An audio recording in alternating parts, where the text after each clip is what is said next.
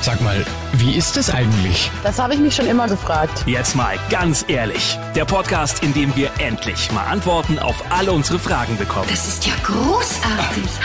Und hier ist der Mann, der Licht ins Dunkel bringt. Martin Brockmeier. Hi Servus, schön, dass ihr wieder mit dabei seid zu einer neuen Folge hier von Jetzt mal ganz ehrlich. Ihr wisst, wir haben hier an dieser Stelle schon oft über das Thema Pornoschauen gesprochen, weil es halt jeder von uns einfach macht. Wir haben ja schon mit einem Pornoproduzenten gesprochen und heute wollen wir darüber sprechen, wenn Pornoschauen zur Sucht wird. Was ist dann? Wie kann es dazu kommen und wie kann man so eine Pornosucht heilen? Darüber will ich sprechen mit einer Frau, die sich in ihrem beruflichen Alter wirklich mit dem Thema Pornosucht beschäftigt. Heike Melzer, Sexualtherapeutin aus München. Hallo Frau Melzer. Ja, hallo. Frau Melzer, bei einem Pornosüchtigen denke ich sofort an einen einsamen Single-Mann, der in seiner Bude sitzt und den ganzen Tag nur noch Porno schaut. Stimmt das? Welche Klienten kommen da zu Ihnen in Ihre Praxis wegen Thema Pornosucht? Und das ist ein sehr großes Spektrum. Also das ist nicht nur der einsame Single-Mann, das ist auch der unbefriedigte Familienvater, das sind auch mittlerweile immer mehr Frauen, die auch äh, die Pornografie für sich entdecken und das dann mit Superstimulation, mit entsprechenden Sextoys ähm, auch in diesem Bereich sind, dass sie sagen, ich bin eigentlich so ein bisschen abgestumpft, ich kann gar nicht mehr so partnerschaftlichen Sex richtig genießen äh, habe eine Lustlosigkeit in der Partnerschaft oder eben auch äh, eine Erregungsstörung in der Partnerschaft dann tatsächlich. Also es ist ein sehr großes äh, Spektrum. Es sind bei mir eher Privatpatienten, also das ist auch nicht auf bestimmte Einkommensstufen reduziert, sondern das ist mhm. äh, der Gutverdiener, der etwas schlechtere, der die Frau, der Mann, das sind junge Menschen, aber es sind auch ältere Menschen. Heute war jemand über 70 bei mir, der mit ähm, Chemgirls extreme Probleme hat und sehr viel Geld dafür ausgibt.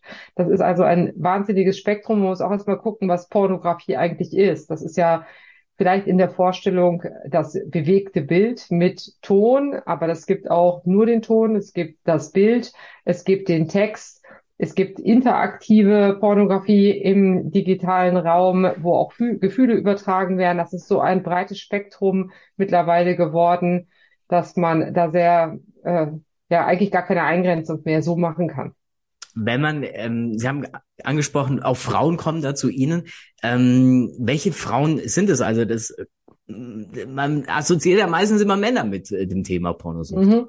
Naja, es gibt natürlich die indirekt betroffenen Partnerinnen, die auf die Spur kommen und sagen, oh, der ist gar nicht ähm, generell lustlos, sondern der ist nur partnerbezogen lustlos. Mhm. Oder ähm, ich habe da auf einmal so ein Doppelleben aufgedeckt und möchte darüber sprechen. Aber ich habe auch Frauen, die im käuflichen Sex unterwegs sind und die mittlerweile auch am Tag, also eine meiner Spitzenreiterinnen hat, macht sich um die 20 äh, Orgasmen am Tag plus trifft noch zwei, drei Männer am Abend, um sich Geld dazu zu verdienen, neben einem vollständig seriösen Job. Ich habe auch Frauen, die sich so konditionieren über die Sextoys, die sagen, eigentlich komme ich überhaupt gar nicht zum Orgasmus, wenn ich mit einem Partner unterwegs bin. Und ich habe mich auf so hohe Stimulation mittlerweile eingeschwungen, im wahrsten Sinne des Wortes. Und dann gucke ich immer noch Pornos dazu, sodass mich eigentlich ähm, mein Partner und meine Partnerin gar nicht mehr so richtig erregen. Mhm. Ich will wieder genussfähiger werden, ich will wieder sensibler werden. Äh, die haben natürlich auch mit den sexuellen Funktionsstörungen der Männer zu tun und dieser Abspaltung, ich nenne das immer Autonomisierung der triebhaften Seite der Sexualität und äh, da Sex mittlerweile so ein Konsumprodukt geworden ist, was man konsumieren kann wie Zucker beim Rewe. So, das ist jetzt auch nicht mehr, dass wir die warten müssen, bis die Äpfel süß sind und dann ein Erntedankfest feiern. Wir haben ja jeden Tag Erntedankfest und so ähnlich ist das auch mit der Sexualität. Es bedarf mhm. noch nicht mal einem lebendigen Partner oder Gegenüber, man kann das mit sexuellen Avataren in äh, virtuellen Räumen, Augmented Reality äh, in 3D mit entsprechenden Reizen mittlerweile machen. Und das ist ja auch wiederum eher noch nicht das Ende der Fahnenstange. Das geht ja noch weiter. Jetzt ähm, komme mal direkt in Tabula Rasa, sage ich jetzt mal. Ab wann kann man sagen, ist es Pornosucht? Also, Aber die, also da müssen wir über die Definition von Sucht und Zwängen sprechen. Okay. Zurzeit, ähm, also ähm, um das Beispiel zu nennen, wir haben ja Online Gaming Disorder als erste anerkannte Verhaltenssucht. Mhm. Ähm, das war vorher ein, äh, eine zwanghafte Störung, den Impulskontrollstörungen zugeordnet. Das ist immer das Vorzimmer zur Verhaltenssucht Okay. und ist als 2018 als erste Verhaltenssucht anerkannt worden. Im gleichen Atemzug ist das Vorzimmer frei geworden und dort sitzen, setzen jetzt die zwanghaften sexuellen Störungen, den Impulskontrollstörungen zugeordnet. Mhm. Das wird die zweite anerkannte Verhaltenssucht sein, sitzt schon im Vorzimmer. Okay. Es ist aber eigentlich egal das, des Wordings. Also der Zwängler macht etwas, um was Schlimmes zu vermeiden. Also der, der mit den Kontrollzwängen kontrolliert und kontrolliert, damit keine Einbrecher reinkommen oder der mit dem Waschzwang wäscht Mhm. seine Hände, damit er keine Keime hat und nicht krank wird. Ähm, der Süchtige geht zu einem Belohnungsreiz. Unterm Strich machen beide etwas besonders häufig. Und sie machen es auch nicht mehr freiwillig. Da gibt es eine hohe Übereinstimmung oder eine ähm, Schnittmenge. Und man kann auf jeden Fall sagen, beide haben eine gewisse Impulskontrollstörung. Also Gedanken drängen sich auf, Handlungen drängen sich auf, Mhm. die man eigentlich gar nicht mehr so unter Kontrolle hat. Deswegen ähm, muss man äh, aufpassen mit der Begriffsdefinition, weil diejenigen, und da gibt es viele Stakeholder, die was dagegen haben, dass Verhaltenssüchte auch so genannt werden. Zum Beispiel die Krankenversicherungen, äh, die da schon sehen, sehenden Auges schauen, wie viele Klienten demnächst mit dieser Thematik äh, Zu Ihnen. die, äh, ja genau, zu Therapeuten kommen, wenn sie denn ausgebildet sind. Mhm. Oder die Pornoindustrie, die sagt, das ist alles super, das sind Spielverderber, die da irgendwie mahnend unterwegs sind, äh, wahrscheinlich katholisch, unbefriedigt, unverheiratet, keine Ahnung. Also Mhm. Fantasien äh, bestehen da. Mhm. Und äh, ich sehe natürlich den Leidensdruck tagtäglich in meiner Praxis und ich kann mich eigentlich nicht retten vor Klienten, die meine Hilfe in Anspruch nehmen. Also einbilden tue ich es mir nicht. Deswegen, also zwanghafte sexuelle Störung ist die offizielle Nomenklatur. Ist gehupft wie gesprungen. Man kann Forschungsarbeit mehr bekommen darüber und man kann es auch entsprechend äh, als ICD-11, internationale Klassifikation 11 äh, Nummer entsprechend äh, aufschreiben. Man bekommt es von der Krankenkasse mittlerweile bezahlt. Und das ist, glaube ich, ein ganz wichtiger Schritt, dass man auch diese, diese Krankheit hervorstellt, äh, also diese, der Krankheit entsprechend Raum gibt. Genauso wie man früher vielleicht gesagt hat, naja, Nikotin macht ja nicht abhängig, das ist ja eigentlich ganz toll. Da gab es Ärzte, die sich hingestellt haben, haben gesagt, also Marlboro ist die ganz tolle Zigarette, also die Mhm. macht richtig frei. Ja, oder ähm, äh, auch der Alkohol macht ja auch frei bis zu einem gewissen Grad und danach macht er abhängig. Wie ist es da bei der Pornos? Wir haben ja schon diesen Zwang, haben Sie jetzt angesprochen schon. Ähm, wie äußert sich der? Also sprich, ist es, äh, wir nehmen mal das Beispiel beim Rauchen, wenn da jetzt ähm, ein Raucher, einer, der süchtig nach dem Thema Rauchen ist, wenn der eine Zigarette nicht bekommt, dann fängt er an zu zittern, sowas. Wie Mhm. äußert sich das bei äh, einem Pornosüchtigen?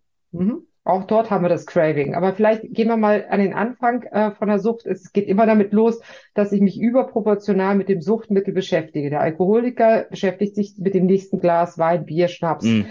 Ähm, der Sexsüchtige denkt sehr viel an Sex und guckt eigentlich schon immer, dass er regelmäßig entweder konsumieren kann oder dann im vielleicht auch alltäglichen Umgang eine gewisse Objektifizierung feststellt. Also er guckt dann nach Ärschen, Titten äh, oder irgendwelchen sexuellen Attributen, wo man vielleicht auch schon selber erschrickt und sagt, man, ich ähm, schaue gar nicht mehr den Menschen dahinter an, sondern ich werde so getriggert von diesen Reizen. Mhm. Also dieses übermäßige Besch ähm, Beschäftigen und wie bei jeder Sucht gibt es eine Toleranzentwicklung, Dosissteigerung und das stellen wir halt auch bei der Pornografie fest. Es gibt ja auch Menschen, die können trinken und hören wieder auf und dann merken die gar nicht, dass sie drei Wochen nicht trinken. Genauso gibt's das auch in der Pornografie. Es gibt aber auch die äh, Kandidaten, die merken, dass sie am Anfang mal ein Bild gesehen haben und ähm, das fanden sie schon sehr erregend und mittlerweile Blümchensex kommt schon gar nicht mehr in Frage. Also es muss, muss schon etwas härteres Material sein. Und dann wollte man ja eigentlich um zehn ins Bett gehen oder elf, weil man am nächsten Tag eine Klausur schreibt und dann ist es schon wieder zwei Uhr nachts geworden. Dann hat man mehr Fenster auf. Man muss eigentlich ständig immer nach der besseren Szene klicken, damit man überhaupt noch fertig wird. Und das, was man gesehen hat, möchte man dann vielleicht auch im Realen mal erleben. Dafür gibt's ja die entsprechenden Apps und die ähm, Portale, wo man auch Casual-Sex-Partner finden kann. Wenn man da nicht Erfolg hat, kann man sich den Rest kaufen. Ähm, also die Vielfältigkeit von Sexualität hat sehr zugenommen und das wird dann halt äh, im Rahmen der Toleranzentwicklung, Dosissteigerung, damit geht auch eine Abstumpfung einher dass man gar nicht mehr so erregt ist, ne? dass man also feststellt, früher hat mich das erregt, aber das lockt mich nicht mehr vom Herd vor. Ich brauche schon irgendwie anderes Material, mal wieder ein neues Genre und man findet sich manchmal auch in Genre, wo man äh, nachdenklich wird und sagt, was hat denn das mit mir zu tun? Ich bin doch eigentlich gar nicht schwul. Jetzt gucke ich mir schon entsprechende Pornos an oder transsexuellen Pornos. Was hat das jetzt mit mir zu tun? Stehe ich jetzt auf Transen oder warum müssen die immer so alt sein oder so jung sein? Und dann sind wir schnell im Missbrauchsmaterial auch drin. Mhm dass man manchmal erschreckt und sagt, ups, waren die denn wirklich schon alle 18? Die hatten doch noch irgendwie, also die waren doch schon jünger, aber ich habe es mir mal angeschaut, weil es war wieder neu und interessant. Bis hin zum Kontrollverlust. Das ist dann dieser äh, Bereich, wo man wirklich das auch zum Teil nachweisen kann, also mit äh, Gehirndefiziten im Frontalhirnbereich. Hypofrontalismus heißt das im Fachgenre, äh, wo man wirklich dann die Impulse nicht mehr kontrollieren kann. Und das merkt man in der Pornografie manchmal erst dann, wenn man versucht aufzuhören. Mhm. So, dann hat man sich schon so eingeschwungen und äh, die meisten können gar nicht mehr ohne Pornografie masturbieren, weil ähm, diese, das Prickeln im Kopf fehlt. Also der Dopaminschub durch diese vielen starken Reize und die Musik in der Sexualität wird in den älteren Hirnbereichen findet dort statt. Und dort ähm, kannte man noch nicht die Digitalisierung und so ein virtueller Sexpartner und ein realer Sexpartner, äh, die älteren Hirnstrukturen können das gar nicht so differenzieren. Wir reagieren da ein bisschen wie die Tiere im Rahmen solcher Schlüsselreize, die uns zugefügt werden. Und das ist ja vielleicht auch so angenehm, weil es erstmal autark daherkommt. Also man mhm. hat den Eindruck, ich brauche nicht mal einen Partner, ich brauche nicht mehr Werbung, ich brauche keine, weiß ich nicht, tausenden Absagen in Tinder. Ich habe eh schon irgendwie einen verbeulten Finger von vielen Wischen. Mhm. Da kann ich doch ganz alleine sehr gemütliches mir machen ne? und mhm. da komme ich auch viel schneller zum Ziel. So, das Doofe fü äh, führt ja dann in eine Einsamkeit, ne? Und die Leute kommen aus fünf Gründen zu mir, oftmals auch erst im Kontrollverlust, wo sie das zehnte oder das zwanzigste Mal versucht haben aufzuhören und das ist ihnen nicht gelungen. Und die kommen wegen fünf verschiedenen Ursachen. Erstens, sie haben Schwierigkeiten in der Partnerschaft. Es gibt kaum noch Sexualität, sie werden nicht mehr fertig, mhm. haben erektile Dysfunktion ähm, oder äh, verbringen viel zu viel Zeit äh, in virtuellen Welten, erzähle es der Partnerin im, im, häufigsten Fall eben auch nicht, weil es doch mehr Männer als Frauen betrifft. Mhm. Oder sie kriegen ihr Studium nicht fertig, äh, sind immer müde auf der Arbeit oder konsumieren gar während der Arbeit.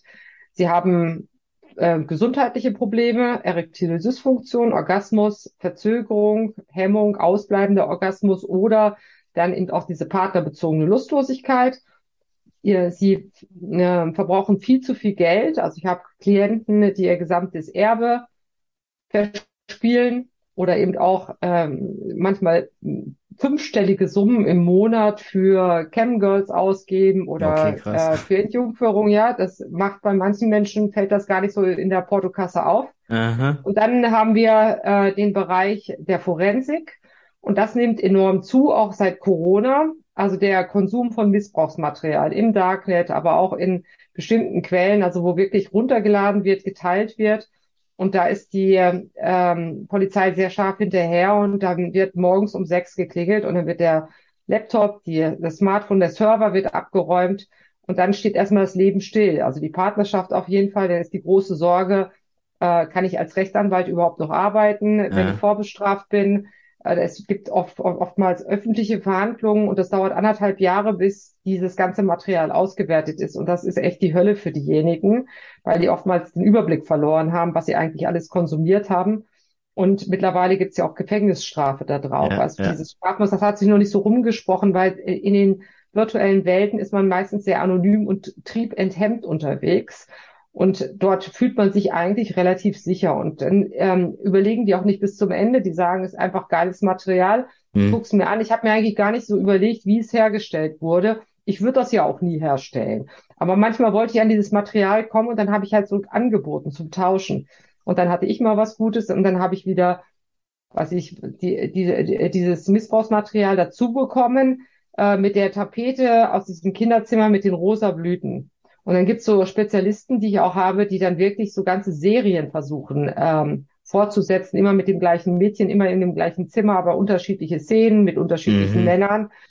Äh, und die fragen sich gar nicht. Das ist wie so eine Art ähm, gehijacktes Gehirn. Also sie sind sagt, abgestumpft äh, in der Hinsicht. Ja, so abgestumpft, äh, hinterfragen auch nicht, also auch, ähm, auch im Casual-Sex-Bereich, Bereich äh, diese, ähm, diese kurzen Kontakte, wo man sagt, wir hatten doch Sex, aber jetzt ist er irgendwie gar nicht mehr da, es ist irgendwie so Ghosting und man hat so den Eindruck, man ist wirklich nur noch ein Sex-Buddy, mhm. wo man letztendlich kurzfristig äh, sein Dopaminkick kriegt, seinen Orgasmus bekommt und dann ist es eigentlich schon uninteressant. Ich habe Sexsüchtige, die sagen, wenn der Schlüpfer fällt, dann ist schon äh, ist schon wieder vorbei. Also ist diese Jagd nach immer was Neuem und ähm, und dann dieses Ruhe und Rastlose und dann kommt natürlich auch Entzugserscheinungen. Also das Craving ist ganz klassisch, dass ich irgendwann unruhig werde. Also das ist wie so eine Art Gefühlsmodulator wird bei mir. Immer wenn ich angespannt bin, wenn ich mich freue, wenn ich ähm, einsam bin, wenn ich ähm, mich geärgert habe, dann konsumiere ich wie so ein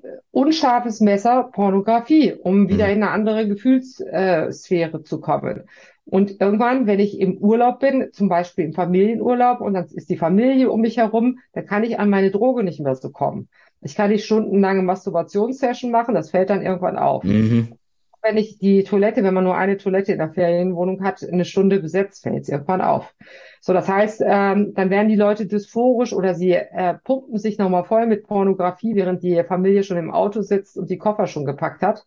Okay. Äh, und es fällt irgendwie auf, äh, Familienvater kommt nicht ins Auto ja, dann ist doch mal so eine Art wie, äh, wie so einer, der sich noch mal kurz äh, so eine Spritze setzt mhm. und dann äh, auch so eine Dysphorie und das weiß ja eigentlich keiner, warum das kommt, warum Menschen dann so eine kurze Zündschnur haben, weil sie dann äh, auch eine gewisse Aggressivität in sich haben oder manchmal auch eine gewisse Depressivität, ne, wenn sie diesen äh, Dopaminkick nicht mehr haben im Belohnungssystem. Also das ist äh, das ganze Spektrum der Sucht findet sich auch in den Verhaltenssüchten. Jetzt, ähm, Sie haben es schon angesprochen, äh, bei, bei dem Fall, war, den ich am Anfang angesprochen habe, der einsame Single, sage ich jetzt mal, fällt es natürlich jetzt nicht immer so auf wie beim Familienvater, mhm. der ähm, das heimlich machen muss. Ähm, wie, welche, welche Mittel gehen dann diese Leute, um trotzdem ihre Sucht zu befriedigen? Denn irgendwann fällt es ja doch dann mal der Partnerin oder der Familie. Auf. Das passiert eine äh, ganz lange Zeit äh, im Geheimen. Also das fängt damit an, dass die Schlafenszeiten unterschiedlich sind oder dass Sexualität eh sehr wenig geworden ist. Dann hat man seine Arbeitsecke, die ist meistens so, dass der Laptop so steht, dass diejenigen, die die Treppe hochgehen, als erstes ins Zimmer kommen, nicht den Monitor sehen. Mhm. Man hat dann eine gewisse Rüstungszeit, dass man eben doch die Hose zukriegt und dass man vielleicht nochmal auf die Börsenberichte oder auf die Steuererklärung schnell umswitchen kann. Und dann, ähm, äh, also oder wenn der Partner weg ist, das ist dann meine Me-Time. Hm. Und dann am Wochenende, der eine trifft sich, der andere sagt, du, ich muss noch so ein bisschen hier was recherchieren oder so. Und dann gehen halt Stunden um Stunden um Stunden drauf. Oder eben auch diese digitalen Doppelwelten, dass man dann als Verheirateter sich auch in Singlebörsen einträgt oder äh, dann eben äh, ja im käuflichen Sektor im Zweifelsfall landet. Auch das lässt sich wahnsinnig lange verheimlichen. Kommt immer darauf an, wie man Zugriff auf die Finanzen hat, ob der Partner einen überwachen kann. Und das lässt sich ja hervorragend mit Geschäftsreisen oder irgendwelchen Messereisen oder ein bisschen später nach Hause kommen, kaschieren. Also das kriegen Partner oftmals sehr, sehr spät mit. Mhm. Aber die es mitbekommen, das sind auch die, die die Bücher dann lesen und äh, sehr engagiert oftmals sind, engagierter als der Süchtige, der das oftmals gar nicht sieht, dass er eine Sucht hat, mhm. weil die Sucht macht auch ein Stück weit äh, blind, also diese dieser Brain Fog, der aufzieht. Und ich kenne das immer das Zeckenprinzip. Erst wird anästhesiert, dann wird gesaugt. Und wenn man die Zecke sieht, dann ist es schon zu spät. So ähnlich ist das auch bei der Sucht, äh, auch bei der Pornosucht. Ne? Am Anfang merkt man das gar nicht. Das fühlt sich ja auch alles so super an in der Sensibilisierungsphase, wenn noch genügend Dopamin da oben fließt. Später braucht man immer mehr, immer länger und das macht dann schon nicht mehr so richtig Spaß, bis hin zum Kontrollverlust, das ist ja auch super schamhaft, doppelt schamhaft. Sucht ist schamhaft, Sex, Sucht ist doppelt schamhaft, also damit geht keiner großartig hausieren. Ne? Und mhm. sie werden dann meistens sehr einsam, wortkarg, äh, vernachlässigen Freunde, Hobbys, Familie, Kinder und wundern sich dann selbst, woran es denn liegt und machen so eine Ursachen-Wirkungsumkehr. Ne? Da wird dann erklärt, warum man ja zu den Pornos getrieben wurde, weil der Partner keinen Sex wollte, weil irgendwie das die Welt gemein ist, weil man nicht befördert wird, weil die Freunde sich nicht melden und ähm, steht dann oftmals vorm Scherbenhaufen, am End, im Endstadium der Sucht und sagt, Mensch, wer war ich denn eigentlich früher? Früher hatte ich Hobbys, Interessen, habe Sport gemacht, habe Mhm. mal was Frisches gekocht, hatte einen vernünftigen Schlafrhythmus, habe mich so auf meine Kinder gefreut. Was mache ich jetzt? Ja, ich kümmere mich eigentlich gar nicht darum, bin mit Gedanken immer vollständig abwesend. Das merkt der Partner ja auch, wenn die Aufmerksamkeit gar nicht mehr da ist, physisch anwesend, aber körperlich oder geistig nicht mehr anwesend. Das ist dann schon auch eine sehr anspruchsvolle äh, Phase für die Familie. Und in der Tat, bei Singles fällt es weniger auf. Deswegen ist so ein Partner manchmal als Korrekt, also Korrektur äh, Person gar nicht so schlecht, weil die, die als Singles unterwegs sind, kommen häufig noch viel später, weil sie eben nicht so eine Korrektur, so einen Schuss vor den Bug bekommen, wo der, die Partnerin oder Partner irgendwann sagt, hey, äh, kannst du gerne so weitermachen, aber ohne mich. So, dann wachen die meistens auf, ja. Aber wenn man das nicht hat, dann kann man sich ziemlich weit in diese Gegend, also es ist so ein bisschen ja, es ist ja so ein Junkfood für den Kopf. So ähnlich wie, man kann, ich meine, macht ja auch Spaß, ganz ehrlich, bei McDonald's, es schmeckt ja irgendwie ganz gut, ne? Diese Soßen und Mm. dieses Crispy und äh, so. Und jedes Mal hat man den Eindruck, wenn man rausgeht, man ist betrogen worden. So, man hat den Eindruck, man hat nur so Hüllnahrung äh, zu sich genommen Mhm. und fühlt sich auch nicht so richtig gut. Also so, als hätte man jetzt einen Salat gemacht und den selbst geraspelt, da fühlt man sich irgendwie anders da. Ja. Und wenn man die triebhafte Seite der Sexualität komplett von der Bindung abspaltet, dann fühlt man sich irgendwann einsam und ist auch ein Stück weit betrogen, weil man sich dieses Junkfood in, in, in, in den Kopf hineinhaut. Und die Lebenszufriedenheit Friedenheit hängt maßgeblich von der Beziehungsqualität ab. Und die Beziehung zu echten Freunden im analogen Leben, nicht im digitalen. Ne? Dieses, äh, dieses ähm, Heroin heute ist ja diese, dieser Like-Button und der Teil-Button und ähm, diese Möglichkeit, immer wieder reinzugehen. Und es haben ja viele Apps auch ähm, oder viele, also äh, Apps wie Instagram Mhm. oder aber auch solche Sachen wie Bumble oder Tinder oder so. Da muss man ja, bei Bumble muss man, glaube ich, innerhalb von 24 Stunden, Stunden, immer gucken. Also genau, man ja. muss immer wieder reingehen, wie beim Gaming auch, ja, dass, dass man immer wieder ähm, sich einloggen muss, damit man nicht Status verliert oder damit man die potenziellen tollen Partner nicht verliert. Und so wird man immer wieder, ähm, so wird einem immer die, wieder die Zeit aus der Tasche gezogen. Und die wird dann monetarisiert über Werbung oder bestimmtes Konsumverhalten, was man äh, gelenkt wird.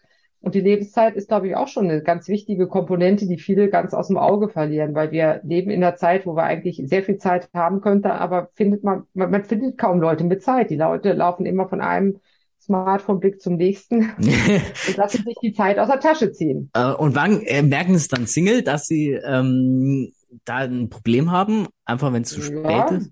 Zum Beispiel, wenn sie, äh, wenn sie keinen mehr hochkriegen beim, beim partnerschaftlichen Sex oder nicht mehr kommen können oder ähm, äh, wenn sie zu viel Geld, zu viel Zeit, wenn sie ihr Studium nicht mehr fertig kriegen, ähm, äh, wenn sie auch gar nicht mehr beziehungsfähig sind, weil sie so abgestumpft sind und sich immer diese ganzen Pornoszenen erstmal vorstellen müssen, damit sie überhaupt erregt werden.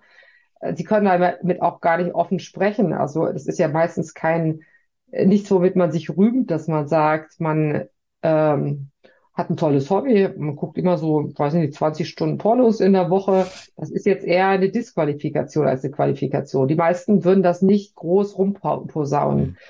Oder eben äh, der Vollschocker ist natürlich dann, wenn man Missbrauchsmaterial schaut und ganz ehrlich, äh, in der Pornografie, man kann nie genau sagen, sind die Leute wirklich alle 18, 18. eingewilligt, hat, haben die, sind die gesund am Start? Ähm, diese Persönlichkeitsrechte. Also ich habe Leute, die in der Pornosucht äh, ganz sensibles Material von dem eigenen Partner verteilen oder der Schwiegermutter oder der Cousine oder so etwas habe ich auch. Das ist natürlich ein harter Aufprall, ohne dass die eingewilligt haben. Ne? Äh, heimlich äh, angefertigtes Material. Und wir sehen das nicht. Wenn wir es geil finden, finden wir es geil und wir hinterfragen es nicht. Mhm. So diese- also das heißt, äh, es hat sich sicherlich jeder schon Missbrauchsmaterial angeschaut. Also man hinterfragt halt wissen, warum, ohne- ja, warum ist die 18-jährige osteuropäische Schönheit mit zehn Männern am Start? Ähm, geil ist es vielleicht, aber wa- wer steht hinter der Tür? Warum Ja. studiert die nicht? Also, äh, wenn man mal im klar, mit einem klaren Verstandmodus ist, wird man sagen, der eigenen Tochter wird man es nicht wünschen. Mhm. Aber auch äh, dem eigenen Sohn als äh, Penisstatist unterwegs zu sein, wird man es vielleicht auch nicht wünschen. Wel- Welche Methoden haben Sie da, um ähm, da aus dieser Pornosucht ähm, die, Ihren Klienten da rauszuhelfen? Mhm. Also viele Sachen, also es ist ja nicht so, zwischen Schwarz und Weiß gibt es viele Graustufen. Viele Menschen erkennen das und genauso wie wenn die Hose kneift und sagt, Mama, hast ein bisschen zu viel gegessen, jetzt höre ich mal auf. Also die Abstinenz ist immer ganz wichtig und mhm. wenn man noch keinen Kontrollverlust hat und äh, die Aufmerksamkeit noch nicht durch TikTok äh, und Co. total frakturiert hat, das noch nicht so porös ist, äh, dann kann man ja durchaus sich auch Ziele vornehmen und sagen, ich höre mal auf, ich mache jetzt einfach mal vier Wochen, halte ich mal die Finger, Hose zu, Finger auf den Tisch, gucke keine Pornos an, keine sexuellen Superreize. Dazu muss ich vielleicht auch noch was sagen. Was sind für mich sexuelle Superreize?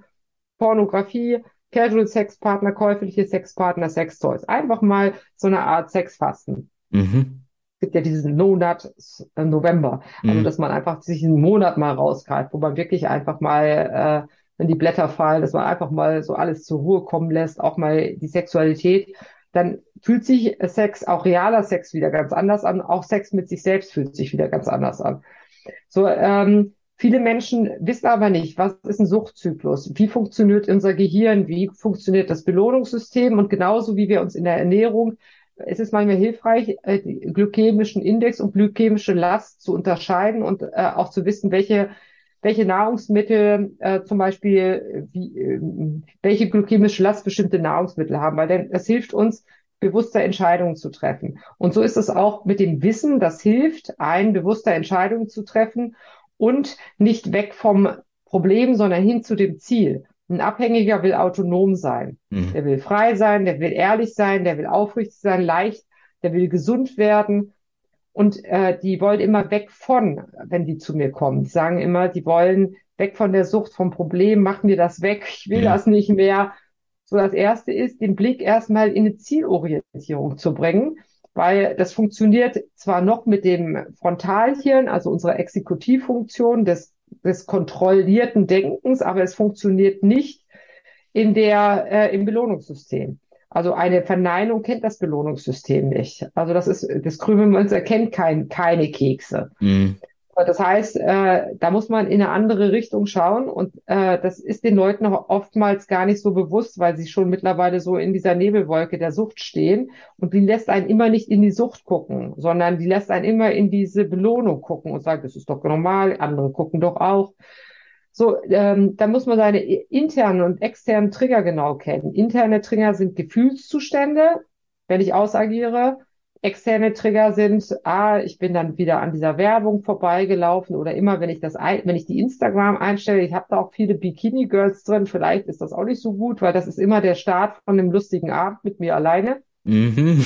Also diese Trigger ähm, erkennen und auch wirklich versuchen, diesen Autopilot auszuschalten. Also der, der uns immer wie so eine Art ähm, gehirnamputiertes Wesen, Tamagotchi, äh, von einem Belohnungsreiz zum nächsten laufen lässt. Mhm. Also immer ganz bewusst wieder äh, das Licht da oben anzuschalten. Das kann man zum Beispiel über so Autopilot-Tagebücher machen oder indem man seinen Status genau einschätzt, ob man im Hochstatus unterwegs ist, zum Beispiel wenn man gut geschlafen hat, äh, wenn man sich wohlfühlt, äh, dann schafft man viel mehr und kann auch in der Sucht viel mehr äh, sich vornehmen. Aber es gibt so eine Basisline. Also es gibt auch die Nächte, wo man nicht schläft, wo man mit Kopfschmerzen aufwacht und wo man sagt, so ein scheiß Kacktag, Mensch, ist dunkel, fühle mich nicht, fühle mich, oh, jetzt kommt wieder dieses Weihnachten. Das sind dann solche niedrigenergetischen äh, Zustände.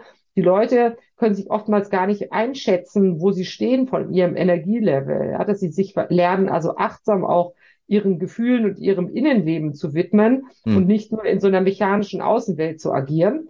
Und dann ist es so, der klassisch Süchtige geht von schlechten Gefühlen weg. Und da ist es meistens so, dass man vielleicht schon mal die ein oder andere therapeutische Hilfe braucht, weil man den eigenen Gründen nicht so auf die Spur kommt. Und es hängt manchmal mit so Sachen zusammen um Schuldschutz, Wut, Strafe, Scham. Das sind primäre Gefühle die werden überdeckt über Aggressivität oder also über laute Gefühle, von den lauten Gefühlen überdeckt, aber das sind die empfindlichen Gefühle. Und wenn man in der Lebensgeschichte, und wir alle haben ja vielleicht nicht die 100% Wunscheltern und haben vielleicht auch schon mal Schiffbruch erlitten. Und manchmal ist es so, dass man in so einer Schallplatte mit Sprung in sowas für einen traumatisch oder negativ ähm, empfundenes stecken bleibt, in der Kränkung stecken bleibt und dann äh, dreht sich das Leben nicht mehr so richtig weiter. Und dann hilft eine Sucht, aber nur scheinbar, um mhm. dieses Problem zu lösen oder zu entfliehen. Hm. So, jetzt muss man an die Wurzel rangehen, so wie wenn man einen Löwenzahn auf dem Balkon hat, dann schneidet man den ab und dann würde man idealerweise aber auch noch die Wurzel rausziehen. Also Weil wenn man nur oben arbeitet, an der Oberfläche, genau. Das ist aber etwas, was äh, oftmals nicht so einfach alleine möglich ist hm. und es ist etwas, was man spüren muss. Ich mache sowas hypnotherapeutisch, weil das viel schneller ist, dass man in dieses Spüren über innere Bilderarbeit kommt. Und äh, dort ist es total faszinierend, was die Leute dann auch sehen in diesen inneren Bildern. Äh, und da ist dieses Thema innere Kindheilung, Zielausrichtung, äh, Teilearbeit mit inneren Widersachern. Das ist so komplex, kriegt man alleine schwierig hin. Was war da die krasseste Geschichte, die Sie da bei einem Ihrer Klienten erlebt haben? Ja, das sind gar keine krassen Geschichten. Äh, sind jede einzelne Geschichte ist natürlich äh, hat einen hohen Leidensdruck häufig für den Betroffenen. Aber es gibt natürlich, sagen wir mal, qualitativ krasse Geschichten, äh, wenn mir jemand einen Zettel rausholt und vorliest, wie viele Geliebte er hat. Und bei, ab dem ab der zehnten Geliebten habe ich dann irgendwann die Lust verloren und habe gedacht, gut, wir müssen nicht noch bis zur 15. Ich habe das Prinzip verstanden. es ist zu viel, ja. Oder wenn wirklich fünfstellige Summen, ähm, und zwar höhere fünfstellige Summen im Monat regelmäßig rausgeworfen wird. Das ist im Prinzip natürlich auch eine Entwertung von Verbindlichkeit also im Sinne von, hey, warum muss ich für äh, Emotionalität, Worte, Chat-Nachrichten, Videos so viel zahlen? Hm. Und äh, warum muss ich mich immer so wegschießen? Also das sind hohe Summen zum Teil. Ich habe aber auch sehr absurde Sachen. Also sagen wir mal auch so Vorlieben, die sich herausentwickeln, die schon so absurd sind, dass sie überhaupt nicht mehr mit einem Partner geteilt werden können. Also diese ganzen Fetische, sie werden ja zelebriert auf den Partys. Für mich sind es aber auch eine in gewisser Weise eine zwanghafte Fixierung. Und irgendwann ist man abhängig von dem Fetisch und irgendwann hat man so einen komischen Fetisch, den keine Partnerin oder kein Partner mehr teilt. Ja, das äh, bisschen zur Koprophagie, also bisschen zur Aufnahme von Code oder ähm, ich habe es in meinem Buch auch beschrieben, also die so Kontaktlinsen-Fetisch, wo man sich erst Kontaktlinsen reinmacht, um sich blind zu machen, um dann beim Optiker sich nochmal so die Hochdioptrienbrillen wiederzunehmen, um dann wirklich wie so eine so eine äh, sexualisierte Behinderung äh, im Augenbereich als Fetisch zu zelebrieren. Das muss man einem Partner erstmal richtig erklären können. Das ist schon etwas schwierig. Ähm, und äh, auch in der Forensik sind zum Teil wirklich sehr erschreckende Sachen, äh, die man dann dort auch mitbekommt. Aber ich finde es als Therapeut sehr wichtig, dass man sich auch den Klienten annimmt und nicht einfach äh, aufsteht und der weg, wegläuft. Ich hatte jetzt am Wochenende erst äh, 15 Therapeuten, die sich ausbilden lassen haben und ähm, äh, da habe ich auch schon gemerkt, also haben viele sehr große Berührungsängste, mit den Leuten zu arbeiten und äh, das ist ein sehr dankbares Klientel weil sie können mit niemandem anders darüber reden. Und da ist es ganz wichtig, eben auch mit denen einen offenen Dialog zu führen über die Dinge, die da passieren, weil durch das Schweigen und durch das Wegsperren wird das nicht besser. Und die letzte Frage, damit wir auch alle was von dieser Podcast-Folge mitnehmen. Äh, wie viel Porno schauen ist okay, damit es nicht zu einer Sucht kommt? Also ich, ich, würde sagen, Qualität geht vor Quantität und ich finde, Pornografie, das sind Genussmittel. So sollten sie verstanden werden. So wie wenn ich ein gutes Stück Schokolade oder eine Praline mal nehme und das wirklich genieße und äh, also vom, vom zarten Schmelz der Schokolade bis hin zum inneren Teil des Nusses oder sowas. Ganz bewusst das esse. Genauso kann ich auch ganz bewusst Pornografie schauen, am besten aus Quellen, wo man sagt, da hat der Regisseur auf sich noch was bei gedacht. Und da ist so ein bisschen Interpretationsspielraum, also da wird nicht einfach die Pornografie über die Fantasie rübergebügelt, sondern die lässt auch Fantasie, zum Beispiel Eyes Wide Shut, finde ich zum Beispiel einen sehr, sehr guten von Kubrick, sehr guten, sehr erotischen Film, der sehr viel Spielraum lässt für die eigene Fantasie und die Reflexion auf seine eigene Sexualität. Äh, währenddessen also die Pornografie, die wirklich nur noch rein und raus und äh, im Staccato äh, Compilation, wo man dann auch diese, was weiß ich, immer abspritzen, abspritzen, abspritzen, abspritzen, wie von einer Maschinenpistole sieht, äh, ähm, äh, konsumiert, das ist dann eher, sagen wir mal so, Junkfood. So, deswegen würde ich sagen, Qualität für Quantität, die Dosis macht das Gift. Und wir müssen immer die Kirche im Dorf lassen. Nicht jeder, der Porno schaut. Also die, die keine Porno schauen, haben Schiffbruch erlitten. Sagen wir es mal so rum. Die meisten schauen irgendwie früher oder später Pornos. Und dann gibt es diejenigen, die das zum Kompensieren nehmen. Ja, so, äh, die, äh, und wenn man dann merkt, Toleranzentwicklung, Dosissteigerung, meine Vorlieben verschieben sich, ich fange an mit den Geheimnissen und ich kann schon gar nicht mehr so klar drüber nachdenken, dann spätestens sollte man aufhören. Es gibt so eine Safe-Regel, vielleicht sage ich die noch, Secret, es ist äh, geheim, keiner darf wissen, A steht für abusive im Sinne von ich missbrauche andere, Stichwort Missbrauchsmaterial, da ist man schneller drin, als man glaubt. Äh, oder ich äh, missbrauche mich, obwohl ich sexuelle Funktionsstörungen habe, komme ich nicht drum herum. Ich, ich mache immer weiter, immer weiter und hm. paare mich immer mehr in diese Konditionierungsprozesse. F steht für Feeling. Der, der konsumiert für schlechte Gefühle, äh, um die wegzukriegen, ist mehr gefährdet als der, der sagt, ich gönne mir das jetzt heute Abend mal und gehe zu einem guten Reiz hin. Und E steht für empty und das haben wir häufig bei der Pornografie oder bei Casual Sex Partner. Es geht nicht um die Person, sondern es geht einfach ums Vögeln von irgendeinem Sexbuddy und mir ist die Person eigentlich wurscht Bohne, also Emotionalität wird gar nicht ausgetauscht ähm, und die Frequenz des Wechselns ist sehr hoch, also dann sollte man sich Gedanken machen, Safe-Regel. Also Pornoschauen im Maßen ist also erlaubt. Sei vielen Dank, Frau Melzer, für das nette Gespräch. Bitteschön. Und bei euch sage ich wie immer vielen Dank fürs Zuhören. Wir hören uns in der nächsten Folge wieder. Jetzt mal ganz ehrlich. Der Podcast, in dem wir endlich mal Antworten auf alle unsere Fragen bekommen.